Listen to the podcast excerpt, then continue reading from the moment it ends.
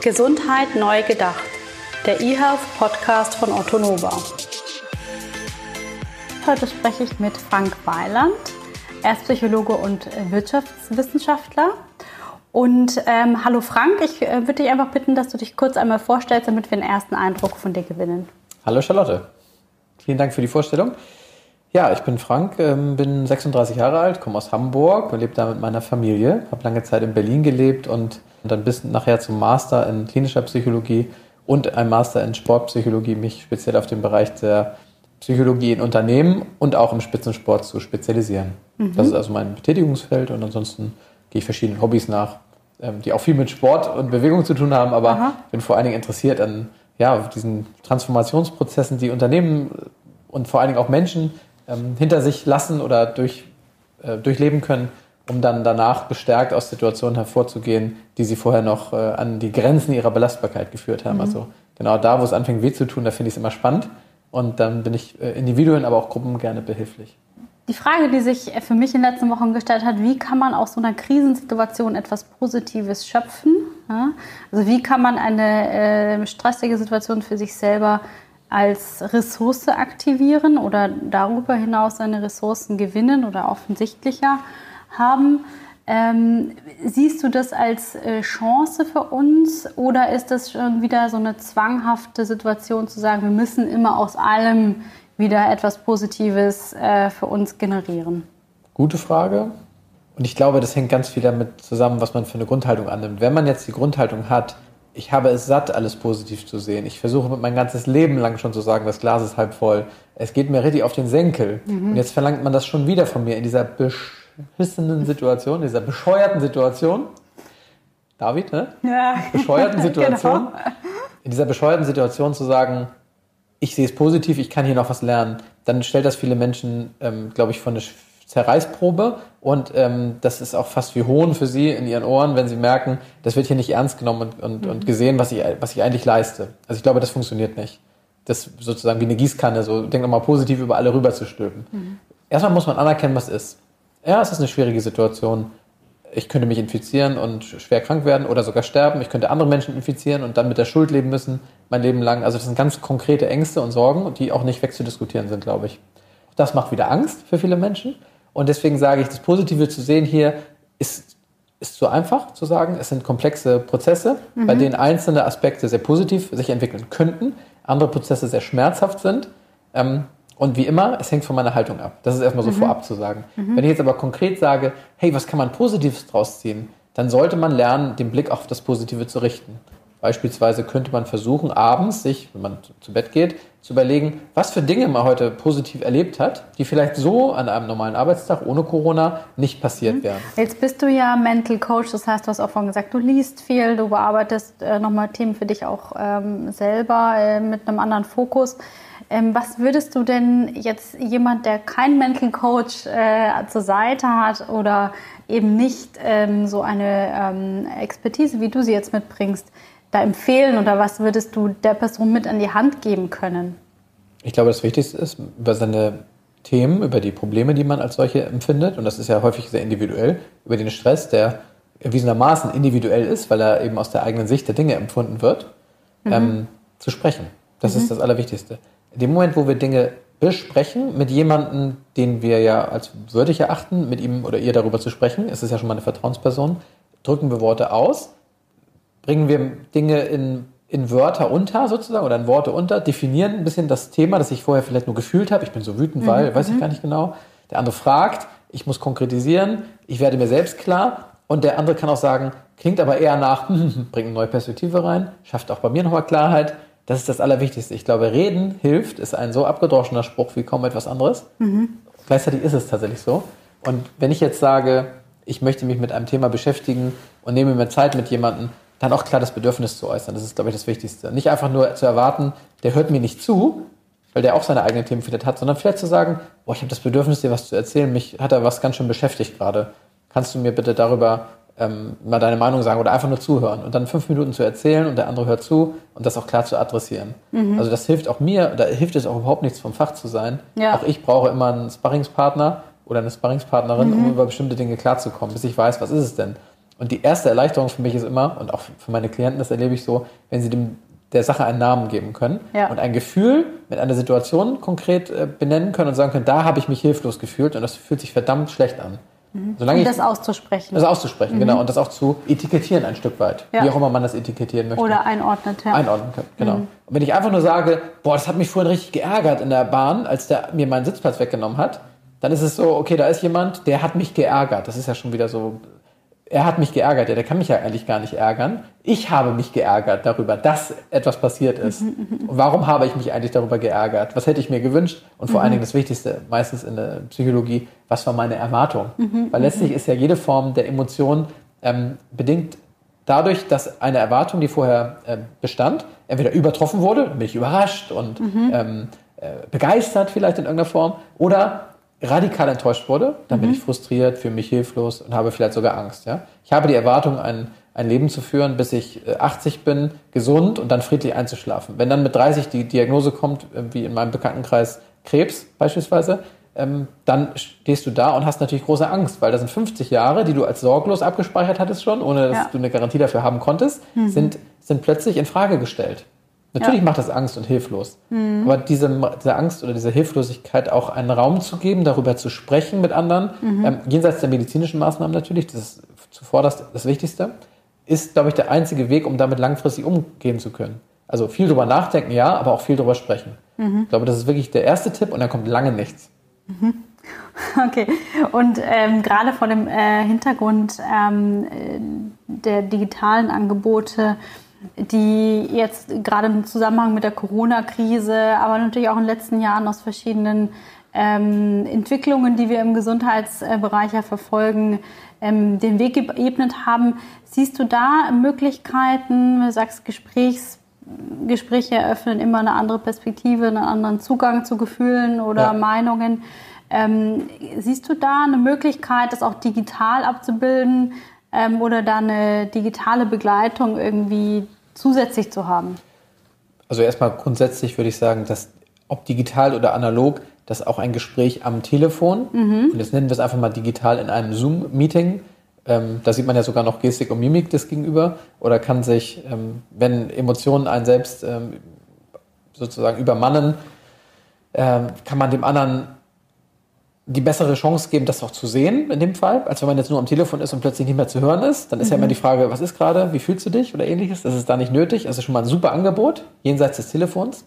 Ja. Und gleichzeitig können sich ja Experten dort auch ver- verdient machen, indem sie solche Angebote schaffen am Telefon. Also rein, äh, ob es Beratung, ob es Coaching, ob Seelsorge ist, da gibt es ja allerlei, was man tun kann. Und auch, ähm, was viel angeboten wird, auch im ehrenamtlichen Bereich, auch um jetzt dieser möglichen Gefahr, dass mehr äh, familiäre Zwischenfälle geschehen in Bezug auf Gewalt, weil eben so viel Stress da ist, so, so viel Enge auf, auf engstem Raum der ganzen Familie, das kennen sie so nicht um dem zu begegnen. Da gab es ja viele Angebote auch der Bundesregierung, die unterstützt werden. Und deswegen glaube ich, digital ähm, jemanden, der zuhört, der zusieht in dem Fall, ins eigene Wohnzimmer zu bringen, auch an Orte, wo man sich selbst wohlfühlt. Ich sage einfach mal im eigenen Bett, unter der Bettdecke, ich fühle mich gerade ganz schlecht, da erreichbar zu sein auch. Das ist digital natürlich die Riesenchance. Bevor ich jetzt rausgehe und ich kann zu Hause dann auch in einem Umfeld, das sicher ist, den ersten Schritt gehen. Und nicht erst, wenn es so weit ist, dass ich sage, ich gehe ungern raus, aber jetzt mache ich es mal um, Ja. wieder ins Handeln zu kommen, sondern ich kann früher niederschwelliger und vielleicht auch Genau. damit, dass weniger Schaden in Anführungszeichen vorher angerichtet wird, ne? wochenlange ähm, ähm, ja, depressive Gedanken oder ähnliches, kann ich schon erreicht werden. Das Ja. finde ich eine Riesenchance. Also telemedizinische Angebote Telemedizin. ähm, werden sozusagen auch eine Begleitung als Mental Coach, äh, der auch Leistungssportler berät. Ähm, würde mich nochmal deine Haltung ähm, zum Thema Stress und Druck ähm, interessieren. Also inwieweit gehen gerade Spitzensportler ähm, mit äh, stressigen Situationen oder Situationen, in denen sie sehr, hohes, äh, sehr hohen Druck ausgesetzt sind, um? Und was könnte man aus diesem Kontext jetzt für unseren Alltag ähm, mitlernen, mitnehmen oder lernen? Du sagtest es gerade, die ähm, Situationen, in denen Spitzensportler, Leistungssportler einem hohen Druck ausgesetzt sind, könnte man jetzt übersetzen in Situationen, in, in denen die Spitzensportler einen hohen Druck empfinden. Und das bedeutet, oder das ist gleichbedeutend mit, das Gefühl haben, äh, da sind viele Dinge, die eine hohe Herausforderung darstellen, eine große Herausforderung. darstellen, die vielleicht nicht mit meinen Ressourcen, die mir möglich sind, die ich habe, mhm. zu bewältigen sind. Also eine Form von, wie eine Waage muss man sich das vorstellen. Ich habe bestimmte Fähigkeiten, Kompetenzen, Ressourcen, kann man sagen. Und auf der anderen Seite sind die Herausforderungen. Mhm. Wenn diese Waage in einer Disbalance ist, ähm, passieren komische Dinge. Entweder fühle ich mich völlig unterfordert, ja, das ist scheinbar, ähm, scheinbar leicht, wie, wie die Aufgabe doch aussieht. Dann mhm. ist es sozusagen, bin ich, fühle ich mich überfordert, fühle ich mich unterfordert. Also auf jeden Fall ist Druck meistens ja eine Form von Nichtpassung von Ressourcen und, ähm, und, und äh, der Herausforderung, die, äh, die mich erwartet. Es mhm. kann sein, dass ich überfordert bin, weil ich sage, auch das ist ja eine Form von, von Druck, mhm. den ich spüren kann. Also individuell, subjektiv, ich empfinde Druck. Wenn man den jetzt so empfindet, dann sollte man sich klar machen, was sorgt dafür?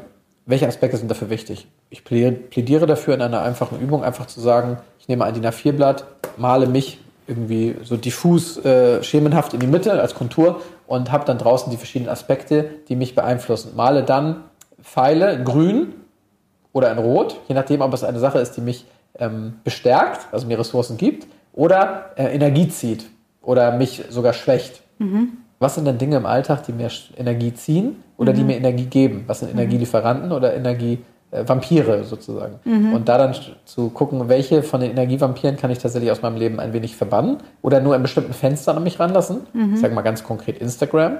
Ähm, wenn wir das jetzt nochmal übertragen, vielleicht auch für den beruflichen Alltag, ähm, unabhängig jetzt von uns als Privatpersonen, wenn wir jetzt sagen, wir arbeiten eben jetzt ähm, überwiegend im Homeoffice und das ja auch schon seit einigen Monaten, ähm, weiß ich nicht, inwieweit äh, auch äh, Zuhörer von Kurzarbeit beispielsweise betroffen sind oder zumindest einer instabilen wirtschaftlichen Situation ähm, oder insgesamt sich Sorgen über den Gesundheitszustand von sich und seiner oder von einem selber und der Familie machen. Ähm, wenn du vielleicht da nochmal in die Richtung gucken könntest, was es da für alltägliche Entlastungsmöglichkeiten gibt, die wir anwenden könnten, unabhängig jetzt von Social Media. Also erstmal würde ich sagen, die Bandbreite der Dinge, die man tun kann, ist immens. Da fällt es mir schwer, jetzt ähm, bestimmte Dinge herauszukristallisieren, die für alle passend sind. Aber ich kann ja mal ein bisschen berichten, was ich jetzt so machen würde, wenn mhm. jemand an mich herantreten würde und sagen würde, ich bin jetzt zu Hause und ähm, fühle mich einfach nicht gut mit dieser Krise, ich weiß nicht, wie ich damit umgehen soll. Ich würde schon fragen, okay, was sind konkret Situationen, in denen du merkst, ich komme hier nicht weiter, ich fühle mich unsicher oder hilflos oder bedrängt in irgendeiner Form und dann ähm, kommen ja meistens so Aussagen, das ist zumindest meine Erfahrung auch mit Sportlern, die das jetzt berichten. Ich bin so unsicher, wie es in der Zukunft weitergeht. Mhm. Ich weiß ja gar nicht, wie geht es weiter. Und jeder Tag, den ich in der Zeitung etwas lese, denke ich, wow, da gibt es wieder eine Öffnung und eine Lockerung. Und auf der anderen Seite, Virologen warnen, die Lockerungen kommen zu früh. Oh, ist da eine Gefahr, die wir nicht sehen? Ne? Kann ich der Politik vertrauen, die richtigen Schritte zu unternehmen und ähnliches?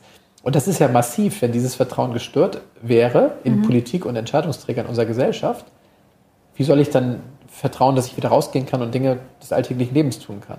Fängst auch wieder damit an zu gucken, was gibt dir Kraft, was mhm. nimmt dir Kraft? Meditation, wir haben vorhin über die Kenku-App gesprochen, mhm. gibt vielen Menschen Kraft, die daraus Kraft schöpfen wollen oder mhm. dass die Erfahrung gemacht haben, das geht gut.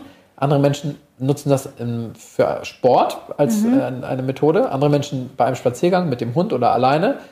Oder andere, die einfach nur auf die Couch sich setzen und sich bewusst eine Auszeit gönnen. Das mhm. Handy auszumachen oder den Flugmodus einzustellen und sich einen Wecker zu stellen für 45 Minuten oder 30 Minuten, ähm, Sie können die Augen zumachen oder auch nicht, aber einfach mal sozusagen die Sachen einfach sein zu lassen. Mhm. Einfach mal die Gedanken auch gar nicht so sehr zu bewerten, sondern einfach so anzunehmen, wie sie kommen. Ja, einige Menschen nennen das dann Achtsamkeitstraining, aber mhm. ich denke, egal wie man das etikettiert, dass es erstmal eine feine Sache ist. Konzentration keine Reize auf sich selber. Mhm. Genau, in sich mhm. selbst hineinzuspüren. Wie geht es mir gerade?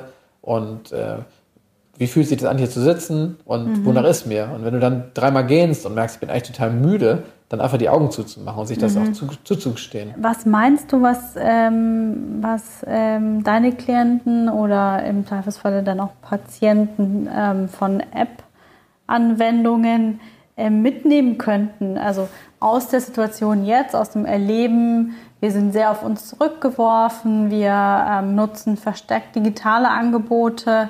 Was meinst du, was sich da durchsetzen kann und was sich eventuell aus deiner Sicht eben auch durchsetzen sollte? Ich selbst kann als Mensch sagen, Online-Meetings bitte mehr, Reisetätigkeit bitte weniger. Dann sehe ich auch noch mehr meine Familie, ist doch wunderbar. Mhm. Ähm, es ist gesellschaftlich auch akzeptiert, dann nehme ich an. Wir müssen uns alle daran erinnern, ähm, warum wir irgendwann mal gedacht haben, äh, es geht sozusagen nur mit völliger Präsenz. Und als wir dann aufgewacht sind und gemerkt haben, es geht auch anders. Ja. Ne, weil auch durch Zoom und Co. Früher hätte man gesagt, ja, man ist doch nicht das Gleiche. Mhm. Ähm, man kann gar nicht die Gestik und Mimik des ganzen Körpers sozusagen sehen. Äh, die Leute sind nicht für so kleine Pläusche zwischendurch, so Tür- und Angelgespräche. Doch, es, ist, es, gibt ja diese Hangout-Möglichkeit mhm. oder Breakout-Möglichkeiten Breakout zum Beispiel. Ja, genau. Ähm, ja. Man, es gibt digitale Möglichkeiten dafür. Und da, wo es sie noch nicht gab, da bin ich mir zu 100% sicher, haben mhm. App-Entwickler jetzt gerade eine wahnsinnig gute mhm. Zeit gehabt, genau das zu entwickeln, um mhm. es so nah wie möglich an den Alltag zu bringen. Und deswegen hat auch diese, dieser App-Markt oder wahrscheinlich auch die Startup-Szene nochmal einen riesigen Schub gemacht mhm. an To-Dos sozusagen mhm. abzuarbeiten. Das muss jetzt geschehen, damit geling Meetings gelingen können, damit die Struktur von dem und dem Unternehmen, das uns beauftragt hat, gelingen kann. Gleichzeitig dürfen natürlich solche Läden nicht äh, pleite gehen, also gerade Startups und sollten von der Politik dementsprechend gefördert werden. Das hoffe ich auch, dass es gleichzeitig passiert. Trotzdem denke ich, dass das ganz viele tolle Sachen sind, die wir aus dieser Zeit mitnehmen können. Ähm, eine Wertschätzung auch für die Gesundheit, die wir haben oder für die Prozesse, in denen wir da sind, über Berufe, die uns eine Sicherheit geben. Jetzt ja, gerade richtig. vielleicht vermeintlich oder scheinbar mhm. und auch viele in Kurzarbeit auf jeden Fall. Und auch die Gesundheit als letztes hervorzuheben. Mhm. Wir haben früher vielleicht zu viel, zu eng gestanden, gelebt, gearbeitet, ich weiß es nicht. Vielleicht ist es so, dass es ein Brutkasten war für, für die Übertragung von Viren und Co. Und früher dachten wir vielleicht einmal im Jahr werde ich krank. So ist es eben. Vielleicht wäre sogar das zu verhindern gewesen mit Abstandsregeln und so. Das weiß ich nicht. Das mhm. wird die Zukunft zeigen. Aber vielleicht auch da, dass man nicht immer alles selbstverständlich nimmt. Und so war es immer, so muss es sein. Ich muss in der enge Kneipe, wo die, mhm. wo, wo, die Luft so schön schwitzig ist. Ähm, vielleicht ist die Zeit solcher engen Kneipenbesuche vorbei. Oder zumindest für einzelne Personen, die sich dagegen entscheiden. Mhm. Vielleicht und ich bin mir ganz sicher, dass Menschen, die Kneipen betreiben, neue Ideen haben werden, ja. wie sie diese Konzepte aufbauen können. Und das ist wieder eine tolle Gelegenheit. Du willst keine Gesundheitsnews verpassen? Abonniere jetzt den eHealth Podcast von Otto Nova.